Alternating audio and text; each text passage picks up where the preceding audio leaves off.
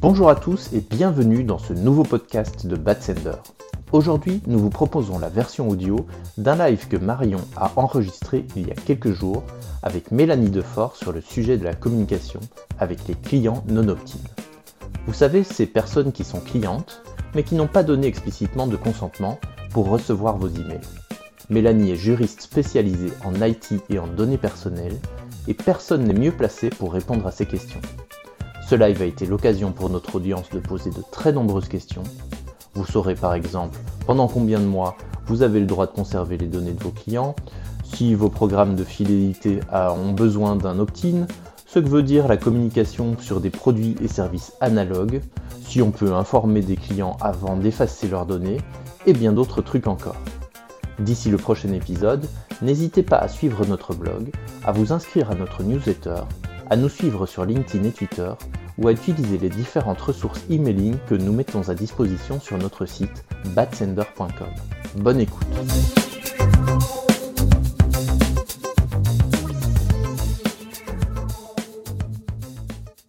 Bonjour à toutes et à tous. Merci de, d'avoir pris quelques instants pour euh, suivre ce live. Euh, alors, c'est un live qui a un thème euh, auquel on a qu'on n'a pas l'habitude tellement de traiter parce que quand on parle de communication par email, forcément, on parle de communication sur des opt-in. Euh, parce que la loi dit qu'il faut absolument un opt-in, surtout en B2C, pour communiquer auprès de ses clients. Euh, par contre, nous, on a pas mal de clients, pas mal d'annonceurs qui ont dans leur base CRM euh, une base clients, donc des acheteurs, mais qui n'ont pas forcément donné leur opt-in pour recevoir des communications promotionnelles par email. Euh, mais voilà, cette base, elle est assez conséquente. On s'adresse à des clients, donc des euh, contacts qui ont beaucoup de potentiel. Euh, donc l'idée, c'était de faire un live sur bah, comment est-ce que je peux déjà m'adresser à ces acheteurs qu'on appelle non opt-in, donc des gens qui n'ont pas donné leur consentement pour recevoir des communications par email. et si on peut, comment on pourrait leur parler? Donc en fait, ce live, euh, il est né sous l'impulsion d'une de nos lectrices de notre blog et, je l'en remercie. Euh, donc elle s'appelle Camille, elle est chargée de, de CRM pour un e-commerçant en B2C. Et voilà ce qu'elle m'a dit euh, pour m'exposer sa problématique. Elle m'a dit, on envoie des emailing sur notre base opt-in, ça, il n'y a pas de souci. Et de temps en temps, on envoie des emails auprès des acheteurs opt-out à nos newsletters, donc des acheteurs non opt-in. Euh, on le fait de temps en temps et puis euh, on se met quelques règles, c'est-à-dire qu'on va cibler les acheteurs qui ont effectué un achat dans les 12 mois. Euh, par exemple, lors d'opérations assez spécifiques à 11 mois post-achat, on va leur envoyer un email. mais on s'interdit, ce que, ce que me dit Camille, c'est qu'on s'interdit d'envoyer des emailing à ces clients-là, donc non opt-in, si l'achat date de plus de 12 mois. Donc, en fait, quand on lit un peu ce, contexte, il y a plusieurs questions euh, qui sont en vrac, hein, mais qui, peuvent apparaître. C'est déjà, bah, est-ce que légalement parlant, on peut envoyer des newsletters promotionnels à une cible de clients non opt-in? Si oui, si on a le droit à marketing euh, légalement parlant, est-ce que on a un certain timing à respecter? Donc, il y a l'idée de dernier achat moins de trois ans euh, parce que la CNIL pousse à ne pas conserver indéfiniment ces données. Et puis, si on peut, euh, au-delà de ce timing euh, par rapport à la date d'achat, est-ce qu'il y a un rythme à respecter, euh, etc. Et puis, si l'email c'est compliqué, est-ce qu'on peut le faire par courrier, par SMS, via via un autre canal? Alors, pour répondre à ces questions, euh, j'ai invité Mélanie euh, à ce à ce live parce que je n'étais pas capable d'y répondre toute seule. Euh, et Mélanie a la casquette, on va dire beaucoup plus légale. Donc je vais te laisser te présenter, Mélanie, en, en deux secondes. Déjà, merci d'avoir accepté, merci d'être là. Et puis, bah, je te laisse.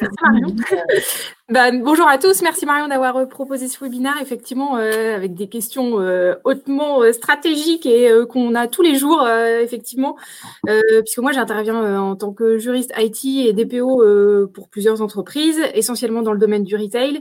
Et c'est vrai que ces questions sur l'opt-in, l'opt-out, l'envoi des communications, bah, c'est le quotidien. donc, on va pouvoir aborder ça ensemble et, et j'en suis ravie. Cool.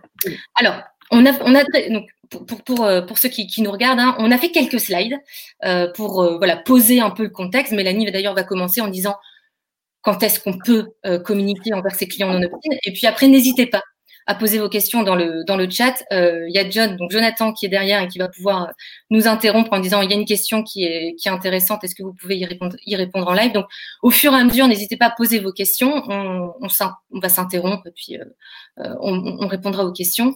donc je, vais d'abord demander à Mélanie de nous expliquer le contexte sur bah, voilà, quelles sont les règles pour pouvoir s'adresser à ces clients non opt-in. Parfait. Donc on va revenir effectivement juste à l'essentiel. Le but, c'est peut-être de se rappeler vraiment quels sont les principes de base et qui peuvent, qui, constituent les réflexes à avoir finalement au quotidien lorsqu'on construit une campagne. Euh, alors déjà, on, va avoir des règles différentes selon la nature du message. Est-ce que c'est un message de prospection ou est-ce que c'est simplement un message que je pourrais qualifier de service ou un message non commercial? Ce que ce qu'on va appeler le message de prospection, alors là, je vais viser essentiellement les messages de prospection électronique, donc c'est-à-dire l'emailing, le SMSing, les notifications push et le fax. Bon, ça, c'est pour les anciens. Euh, donc, c'est euh, les prospections qui euh, vont être destinées à promouvoir l'image d'une personne ou bien ses produits ou ses services. Lorsque on n'est pas dans un, un, un, message qui a cette nature-là, alors on tombe dans potentiellement du, du non commercial ou de l'email de service. Par exemple, ça va être l'email de confirmation de commande, l'information relative au suivi de la commande, potentiellement des demandes d'avis sur une commande qui a été faite. Tout ça, normalement, ce n'est pas de la prospection commerciale et donc ça n'est pas soumis à cette fameuse règle de l'opt-in. Euh, c'est pas, mal, mal, poli, Mélanie, mais je vais t'interrompre au fur et à mesure, juste qu'on comprenne bien. Donc, ça veut dire que quand, dans le cadre de l'email, on, va rester pour l'instant là-dessus, c'est que dès que j'ai un email de confirmation de commande, un email qui, par exemple, dit, euh, bah voilà, euh, vous, vous, êtes, euh, vous avez acheté un abonnement euh, de 12 mois, tout ce qui est relatif à l'abonnement, il n'y a pas de souci, on peut envoyer des, des emailing. En fait, ça, oui, parce que ça concerne l'exécution d'un contrat finalement. Donc c'est un email qui est nécessaire. Il y en a certains qui sont même prévus par la loi. Hein, avoir à recevoir un email de confirmation de commande une fois qu'on a acheté un produit sur Internet, c'est une obligation légale. Donc on va l'envoyer sans demander l'opt-in, c'est-à-dire le consentement express du client. D'accord. Et dans le cas de demande d'avis, ça veut dire que j'ai acheté un produit. À J plus 7, je, voulais, je voudrais savoir si le produit a plu ou si la livraison s'est bien passée. J'ai également le droit de faire ça. Oui, alors là, euh, bon, il y, a des positions qui peuvent varier sur ce sujet-là, puisque quelquefois, on va dire, bah, le demande d'avis, est-ce que finalement, ça n'a pas aussi pour objet de promouvoir l'image de la personne? Est-ce que ça tombe pas dans euh, le, la prospection commerciale? Bon, voilà, donc euh, c'est pour ça que j'ai mis un petit point d'interrogation là-dessus. Une position un peu plus risquée dirait, bah non, c'est un message de service et donc on reste sur un opt-out classique. Il y en a d'autres qui vont prendre des positions un peu plus, un peu moins risquées, qui vont aller quand même vers l'opt-in veut dire un peu entre les deux le message de, la demande d'avis. Est-ce que ça demande, ça, dépend aussi du, contenu de l'email? Imaginons si j'ai juste un email avec euh, est-ce que tout s'est bien passé? Oui, non, soft. Et si j'ai un email qui dit est-ce que tout s'est bien passé, puis après une grosse bannière euh, de gif animé qui dit eh, vous pouvez racheter 30%. Euh, Effectivement, ça pourrait, en fonction du contexte, on pourrait tomber d'un côté ou d'un autre. Je suis assez d'accord. Si on reste juste sur, voilà, donnez-vous nous votre avis sur la livraison, par exemple, suite à la commande, pouf, je pense qu'on peut considérer que c'est un message de service et qu'on est sur de l'opt-out. Ok. Je te laisse continuer. Donc, par, par contre, voilà, tout ce qui est newsletter éditorial, email promotionnel, il faut l'opt-in obligatoire. Exactement. Et alors, du coup, si on passe sur notre slide suivant, euh, on va expliquer plus précisément ce que c'est ce fameux opt-in, puisque euh, en marketing, c'est toujours les termes que vous utilisez, opt-in, opt-out, etc. Alors que nous, on va parler plutôt de consentement ou d'opposition à recevoir euh, des communications. Et les règles vont être différentes en fonction du destinataire du message. Est-ce que c'est un consommateur, un particulier, ou est-ce qu'on est face à un professionnel? Lorsqu'on est en B2C, la règle, c'est un opt-in. C'est euh, voilà, donc je vais devoir obtenir un consentement manifeste, libre et éclairé, comme euh, c'est le terme consacré par la loi. Donc typiquement une case à cocher qui dit oui, j'accepte de recevoir la newsletter. Et on sera sur un opt-out, c'est-à-dire simplement une possibilité de s'opposer à recevoir de la newsletter, uniquement dans certains cas très précis. Et le premier, c'est lorsque j'écris à une personne qui est déjà cliente, de mon entreprise et que je lui propose des produits ou services analogues à ceux qu'il a déjà achetés auprès de moi. Et, la, et le deuxième, la, la, la deuxième condition, c'est que au moment où son adresse euh, électronique a été euh, collectée, il doit avoir été informé de, du fait que son adresse électronique va être utilisée pour faire de la prospection électronique et il doit avoir eu la possibilité de s'y opposer également au moment de la collecte. Donc c'est finalement la présentation des choses qui va pouvoir varier euh, selon, euh, selon le cas. Donc en fait, c'est vraiment au moment de la collecte, que ce soit un formulaire ou même de la collecte orale quelque part quand on est en magasin ou via call center, c'est vraiment au moment de la, enfin, ce qui est écrit en dessous du formulaire, etc., qui va influencer euh, la possibilité d'envoyer un email. Finalement, on va avoir une question de preuve, on va le voir ensuite hein, dans les différents euh, exemples qu'on va présenter, mais c'est finalement une question de preuve. Si demain vous avez un contrôle de la CNIL, hein, qui est notre autorité euh, référente sur ces sujets-là, elle va vérifier s'il y a bien ces mentions d'information obligatoires, si les process sont bien respectés, et si vous êtes en mesure de prouver que vous avez bien eu cette opt-in ou que vous avez eu à un moment donné un opt-out ou pas. Donc ça, c'est pour la partie B2B, et B2C, pardon. Et pour la partie B2B, donc à l'égard des professionnels, la règle est différente puisqu'on va pouvoir aller tout de suite vers un opt-out. On n'a pas obligation de recueillir un opt-in. Et donc, ça va être simplement, au moment de la collecte des informations, euh, l'obligation d'informer le professionnel et de lui permettre de s'y opposer. Et ensuite, les autres conditions, c'est que l'objet de la sollicitation qu'on lui envoie doit être en rapport avec la profession qu'il exerce. Et on a de la jurisprudence très récente d'ailleurs sur ce, sur, ce, sur ce point. Et enfin, les adresses professionnelles génériques, lorsqu'on on écrit à une boîte contact, par exemple, là, ce n'est pas concerné par cette réglementation. Ok. Alors, bizarrement, quand, les questions qu'on a, c'est souvent, euh, enfin, c'est principalement d'ailleurs les, plutôt les, bases opt-in, hein. donc on va, enfin les bases B2C, pardon. Donc, on va se concentrer là-dessus pour la, suite des, des emailing, mais c'était toujours, enfin, pour la suite des slides, pardon. Mais c'est toujours important de, rappeler qu'en B2B. Ah, ouf. Ouais. Euh, alors concrètement, ce que tu dis que c'est au moment de la collecte euh, où ça se joue entre guillemets, est-ce que tu C'est ça. Alors quand on est sur un processus écrit, je dirais la preuve elle est relativement aisée. Parce que bon voilà, on va être par exemple sur un site internet, je crée mon compte client typiquement, donc c'est au moment de la collecte de l'email, puisque c'est le moment où je vais donner mon adresse email pour, euh, pour, pour faire ma commande et créer mon compte. Je vais avoir cette petite mention d'information. Donc là, on a un exemple, c'était le site de la Redoute hein, que j'ai utilisé on a finalement bien cette petite mention obligatoire là en bas, avec le fait que les, coordonnées peuvent être réutilisées pour telle ou telle finalité, notamment de la prospection euh, commerciale. Et puis au-dessus, vous avez donc, lorsque vous créez un compte, une obligation de dire si vous êtes d'accord ou pas pour recevoir la newsletter. Ça, c'est une pratique de plus en plus courante, c'est-à-dire qu'on force finalement le client à choisir au moment de la création de son compte s'il est oui ou non. Donc tout de suite, s'il est opt-in ou opt-out. Donc ça, en fait, c'est quelque chose d'obligatoire, donc euh, on ne peut pas y échapper en créant son compte. Alors c'est là pour le, sur le site de ce commerçant-là, effectivement, on ne peut pas y échapper parce que c'est un champ obligatoire. Mais on a d'autres commerçants qui ne vont pas rendre ce champ obligatoire. Et à ce mhm. moment-là, on aura un véritable opt-out puisqu'on aura des personnes potentiellement qui n'auront pas répondu. Et c'est ces personnes vont même créer leur compte. elles vont peut-être acheter ou pas. Et c'est sur ces personnes-là qu'on va avoir potentiellement des difficultés à savoir si on peut les adresser ou pas. Si le champ est obligatoire, c'est facile. Soit j'ai un oui, soit j'ai un non. Mhm. le non ne sera pas considéré comme un. Si je réponds non, par contre, on ne peut absolument pas les démarcher. On ne rentre même pas dans l'exception de produits et services analogues. Là, vraiment, finalement, on pourra avoir un outil derrière qui va tracer est-ce que j'ai recueilli le oui ou le non. Ok, donc si je, si je suis client et que j'ai dit non, là, la question ne se pose pas, on ne peut pas communiquer. Ah, voilà, c'est ça si je suis client et que euh, c'était pas obligatoire, donc j'ai rien coché. Ça. Là, par contre, on va pouvoir vous démarcher parce qu'on va pouvoir rentrer dans l'exception de produits ou services analogues à condition que, une fois que vous créez le compte client, vous faites un achat. Ouais. Ok. Alors, et du coup, je, et, ça, ça, on peut aller sur le sur l'autre exemple qui est euh, une, autre pratique qu'on voit euh, assez souvent aussi. Là, c'est le site de la FNAC. Là, c'est une présentation différente puisque vous voyez que vous êtes sur finalement une case à cocher qui est d'opposition. On pourrait appeler donc l'opt-out. Je crée mon compte et simplement je, je, coche ou pas si je souhaite, si je ne souhaite pas plutôt être informé.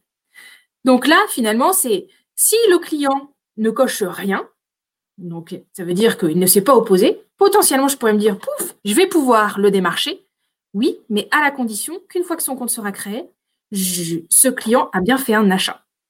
Oui, Parce que s'il ne fait pas d'achat, s'il crée juste son compte et qu'ensuite il ne fait pas d'achat et il ne s'est pas prononcé pour recevoir ou pas de la newsletter, normalement, vous ne pouvez pas le démarcher puisque vous n'êtes pas dans l'exception.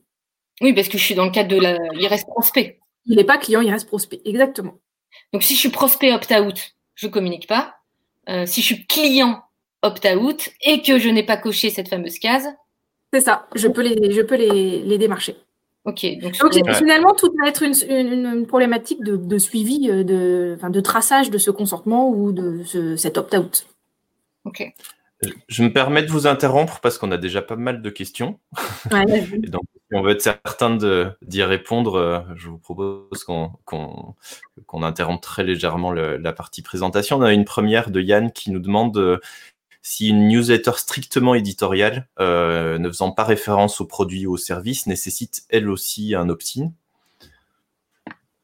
Alors, tout dépend. Hein. Moi, pour moi, une newsletter éditoriale, ça a quand même vocation à promouvoir l'image de la personne qui l'édite. Alors, on va, prendre un exemple concret, Mélanie. Imaginons, je suis inscrite à. Enfin, je suis cliente euh, d'un magazine. Donc, on va prendre euh, n'importe quoi, elle. Euh, et il y a. Donc, je suis cliente, hein, opt-out. Et que la marque, elle, tous les matins, veut enfin, tous les matins, toutes les semaines, si c'est un hebdo, veut m'envoyer une newsletter éditoriale, donc qui dit l'article de la semaine, l'image de la semaine, enfin voilà, qui reprend le contenu de ton magazine mais à aucun moment on dit 30% euh, pour euh, acheter euh, un autre. Pour moi, là, effectivement, on reste sur quelque chose qui est soumis à un opt-in parce que ça vise quand même à promouvoir l'image de la personne. On ne sait pas un email, c'est pas en exécution d'un contrat qu'on fait ça. c'est c'est pas, ça, ça, reste une nature commerciale, si je puis dire. Mais donc, pour moi, on reste sur un opt-in. Donc, ça veut dire que quand on parle de promotion, nous, en tant que marketeur, on pense, tu sais, les fameux emails avec euh, les 20% de etc. Mais les newsletters éditoriales, ça en fait partie. C'est de la promotion de l'image de marque, quoi, en fait. L'image de marque, exactement. Ok. T'as une autre question, Dan ah, Ouais, il y en a, il y en a plein, il y en a plein. On va pas en manquer. Euh, il y a Jean-Michel qui pose une question euh, sur les confirmations de désabonnement. Alors déjà, on peut euh, parler du fait que ce soit une bonne idée euh, d'envoyer un email après euh, que quelqu'un soit désabonné, mais est-ce que c'est considéré ou ce serait considéré comme un email de service dans ce cas-là, ou éventuellement un email transactionnel? Euh, oui, j'avoue, je me suis jamais posé cette question-là, mais oui, je pense qu'effectivement, on vous confirme que vous êtes bien désabonné. Ça rassure le client parce que quand il va faire finalement le process de désinscription, il ne sait jamais si ça a bien fonctionné parce qu'on nous demande de rentrer notre adresse email et il n'y a plus rien qui se passe. Donc recevoir un, un, email pour dire bah voilà, vous êtes bien désabonné. Oui, pour moi, c'est possible, sans optimisme. Et si dans l'email de confirmation, on vous dit euh, on remet une bannière avec 20%, là, ça passe plus. Non, on arrête ça. C'est clair. Euh, il y a aussi une question de Mathilde qui nous demande si euh, l'email de panier abandonné. Donc là, elle a fait d'abord une affirmation qui serait que l'email de panier abandonné est considéré comme un email de service. Donc ça, c'est peut-être une première question. Et sachant qu'elle étend la question en se demandant si une relance euh, sur ce premier email de panier abandonné serait lui aussi considéré comme un email de service. Donc on peut traiter les deux parties déjà euh, pour voir si mm. le, panier abandonné peut être considéré comme un email de service. Alors ouais, euh, j'ai déjà eu cette question-là. Hein, euh, moi, j'aurais tendance plutôt à dire non qu'il faut quand même un opt-in, puisque là encore, on va réutiliser euh, l'email du client pour lui reproposer un achat. On dit ah, tiens, tu as été sur notre site, tu n'as pas finalisé ton achat. C'est quand même pour lui proposer les services, enfin ces produits ou services qu'il a abandonnés. Donc moi, je reste sur un opt-in là-dessus quand même. Donc la relance. La relance, pour moi, c'est ça soumis à opt-in. Ok. De fait. Euh, il y a une autre question euh, qui parle du, nombre de mois durant lesquels on a le droit de communiquer avec un client opt-out. Alors, il y, a une slide juste après là-dessus. Ah, on peut peut-être patienter quelques instants du coup pour traiter ça. C'est l'idée de la conservation des données. Euh, bon. Euh, oui, on, en parle juste après. Ça marche. Bah, avançons et je, présenterai de nouveau les questions euh, qui sont arrivées. Je, je, repense à l'email de service juste pour boucler là-dessus de, de, relance de panier. Encore une fois, je dis c'est l'opt-in on peut rentrer dans l'exception quand même si c'est toujours euh, la, fameuse question, c'est une personne qui a déjà acheté sur le site et c'est pour du produit et service analogue. Là, euh, on, voilà, on a toujours la possibilité de la démarcher. C'est simplement que il faudra un moment de, documenter qu'elle a déjà acheté et qu'on la relance pour ça. Ok, donc si c'est un client, encore une fois, on est dans le cadre de l'exception en fait. Tout à fait. À partir du moment où il n'a pas dit un, bon, un non définitif euh, express et qu'il a déjà acheté, pour moi c'est bon. Ok. On peut avancer dans les slides et je referai une petite session. On avance. questions. Euh. On était sur la collecte écrite où là finalement c'est plus facile parce qu'on trace euh, finalement la, petite case à cocher.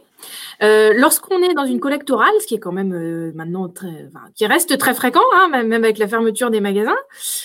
donc je, comment comment va-t-on faire pour tracer finalement le consentement des personnes? On a le premier cas qui va être la, la, collecte orale par téléphone. voilà, je, on fait une commande par téléphone, je collecte votre adresse email.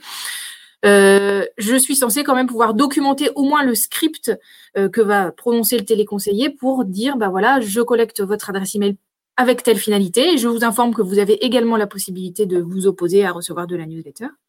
Et bien souvent, on a aussi cette petite mention d'information déjà enregistrée dans les, euh, dans les, sur les, sur les, sur les boîtes vocales des téléconseillers lorsqu'on attend.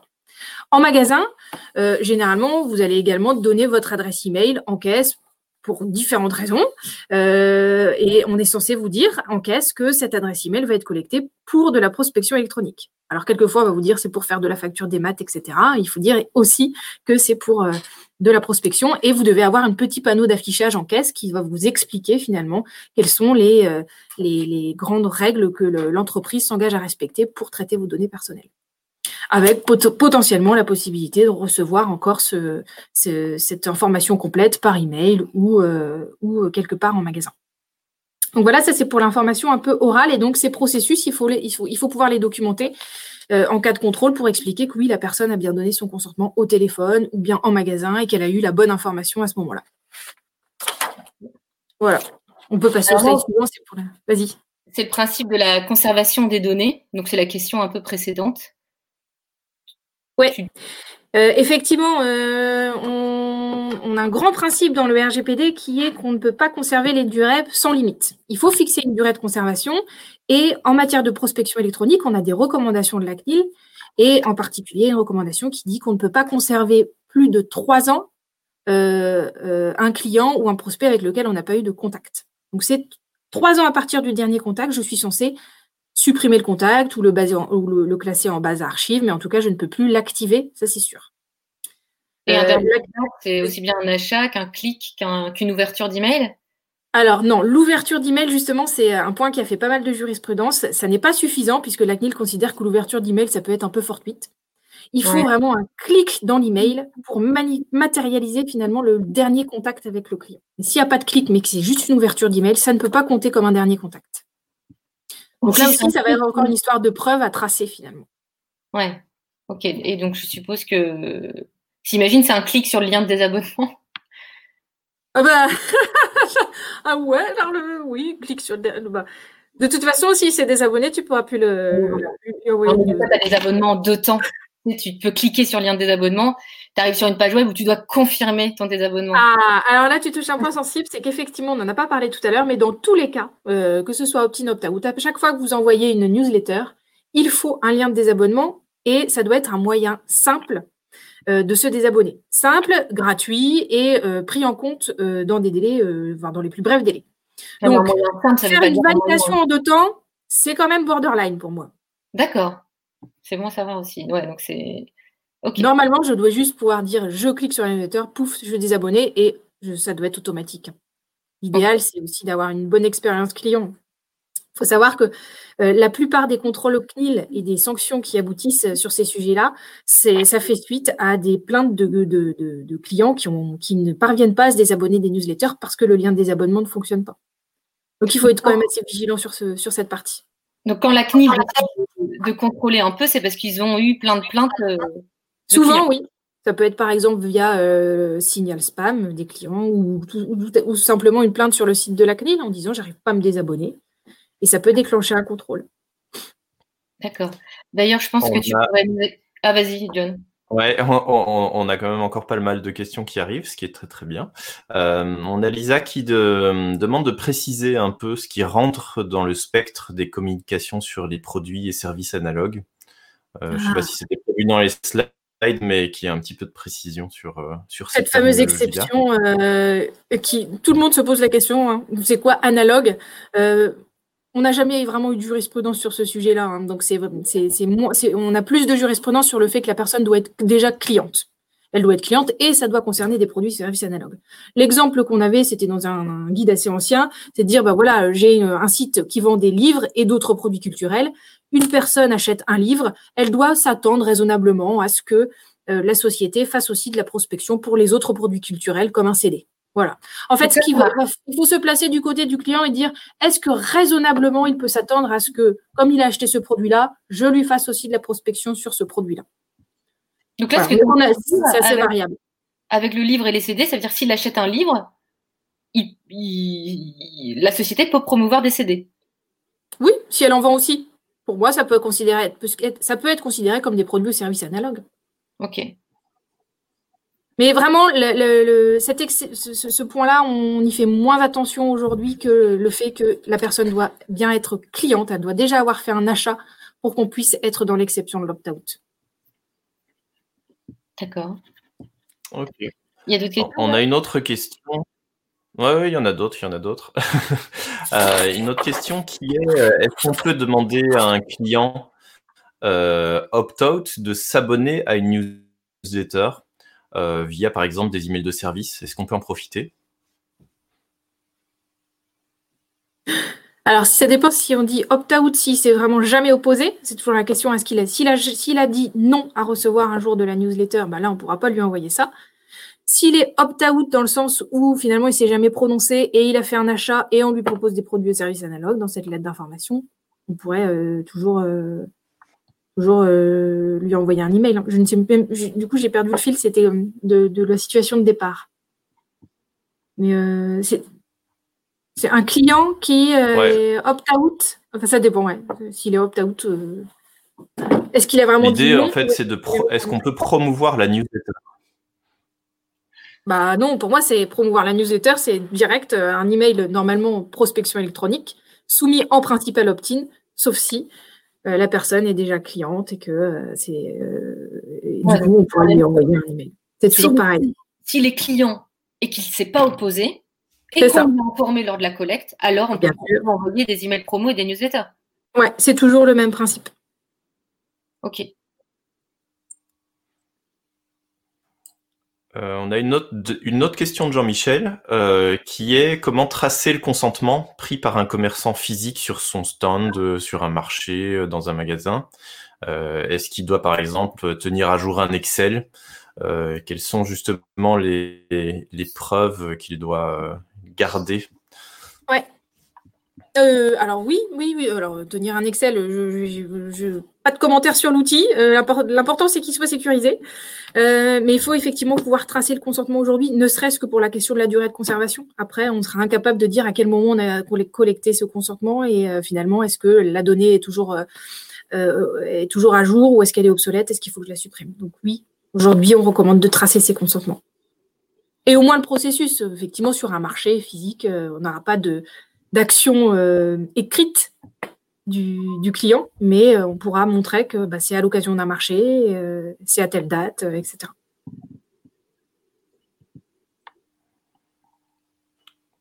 Ouais. Ok, bah, je vous propose de prendre le, reprendre le fil et on refera quelques questions, même si on va devoir déjà bientôt terminer. C'est juste que tu nous commentes un peu les, des, sanctions qui a eu lieu dernièrement à propos de ça?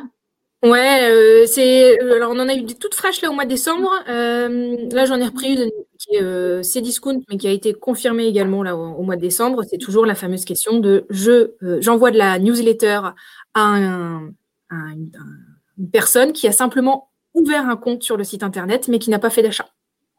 Euh, typiquement, il faut savoir que ça fait suite encore à un contrôle de la CNIL. Généralement, elle fait euh, des contrôles en ligne et elle va vérifier, elle va faire un parcours d'achat client ou bien une création de compte sans achat. Et si, lors de la création de compte sans achat, je reçois quand même de la newsletter, je, suis en infraction puisque forcément, je vais envoyer, je prospecte un client qui n'a pas donné son consentement et je ne peux pas tomber dans l'exception puisque c'est un compte sans achat. Donc ça, c'est typique. Euh, donc il y en avait un avertissement de Cdiscount qui date de 2016, qui a été repris euh, au mois de décembre dans une, dans une décision, et euh, la sanction Nestor, là, qui est donc dans, la, dans laquelle là, ça visait plus des B2B, puisque c'était pour de la livraison de repas sur les, sur les lieux de, de, de travail. Et donc, encore une fois, elle rappelle ce principe de on ne peut pas envoyer de la prospection à des personnes qui ont simplement créé leur compte sans achat.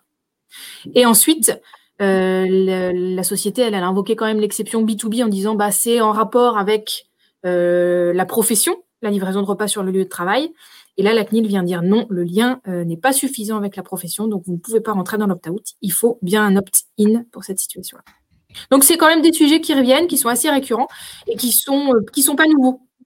Voilà, on est sur une réglementation qui est dans le poste des les codes des postes et communications électroniques et qui date de, de plus de 15 ans maintenant. Mmh. Donc euh, et, pour l'instant, ça n'a pas varié. Ok. Voilà, voilà. Est-ce qu'il y a des questions là-dedans Euh, il y en a quelques-unes, effectivement. Euh, il y en a une ici qui est est-ce que euh, l'email informant le client que ces données vont être supprimées après trois ans? Plus incitation à revenir sur le site est considéré comme un email, de, service ou est de la prospection? Alors, on va chercher un peu loin dans la question. finalement, c'est une relance, donc ça, ça tombe dans la règle en principe opt-in et possibilité d'exception si finalement il a déjà euh, acheté. Donc là, c'est un email qui informe que ces données vont être supprimées, euh, John? Oui, mais incitation à revenir sur le site. Effectivement, donc euh, ça reste, c'est la règle classique, encore une fois. Principe d'opt-in et à voir si on peut tomber dans l'exception si le client a déjà acheté. Donc en fait, moi, ce que je retiens, c'est que quand tu es client et que tu t'es pas opposé, il n'y a pas de souci pour recevoir les emails promotionnels chaque semaine et les newsletters éditoriales chaque semaine. Oui. D'accord. Parce que moi, j'ai l'impression que la plupart de nos clients euh, disent Oh, écoutez, on a vu avec notre DPO, euh, non, nous, on est sur une règle d'opt-in. J'ai l'impression que. Après, ça peut être une politique de la société et c'est tant mieux, je dirais, hein, parce que plus on va vers de la transparence et du respect des attentes des clients, mieux c'est. Et c'est ça l'esprit du RGPD aujourd'hui, c'est d'essayer de répondre aux attentes des clients et pas forcément essayer de trouver le petit truc qui fait tiens, je vais pouvoir l'activer et envoyer le plus de mails possible. Euh, on parle beaucoup de ça aussi, mais ça, tu sauras en parler beaucoup mieux que moi, je pense. C'est euh, l'expérience client finalement. Est-ce que ouais, donc on peut mieux quand même avoir un opt-in? En plus de la couche légale, as quand même une couche politique de l'entreprise qui dit bah, écoutez, légalement, on a le droit. Nous, on est réglo, euh, on veut que les clients soient contents et du coup, enfin, voilà, qu'ils s'attendent en tout Exactement. Donc, on, reste sur une, on reste sur une règle d'opt-in. Mais moi, j'ai mes marketeurs qui disent Ah, regarde, on a 40% euh, de notre base qui est cliente et qui opt-out.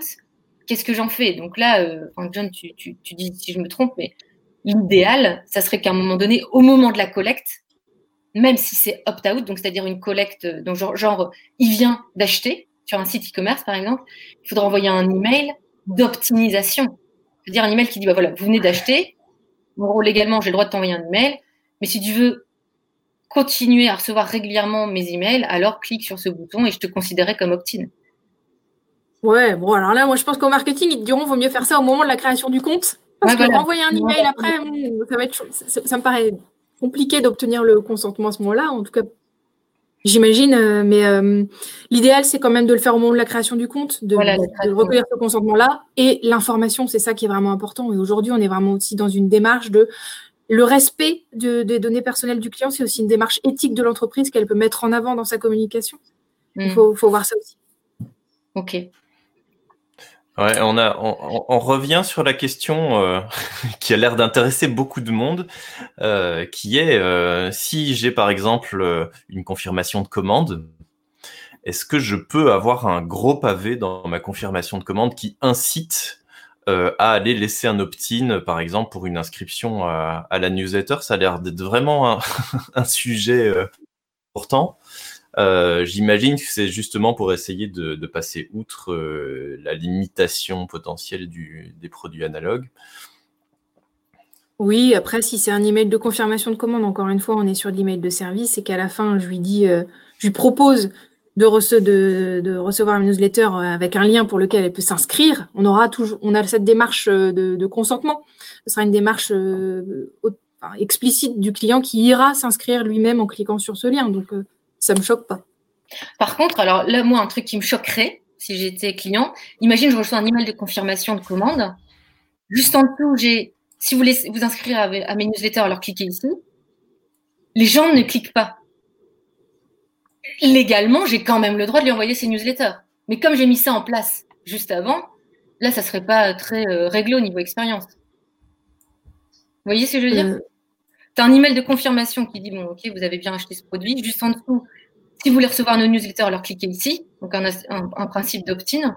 Ah si les gens ne cliquent pas sur ce pavé, ils sont toujours clients opt-out. Ah, c'est effectivement une question. C'est euh, si le, client ne, a bien vu ce message et qu'il n'a pas cliqué, il est, il est en droit de se dire bah, bah j'ai pas cliqué donc je vais pas recevoir. Et ça peut l'agacer du coup de recevoir une email, un email ensuite. Oui, mais légalement. C'est une question de présentation.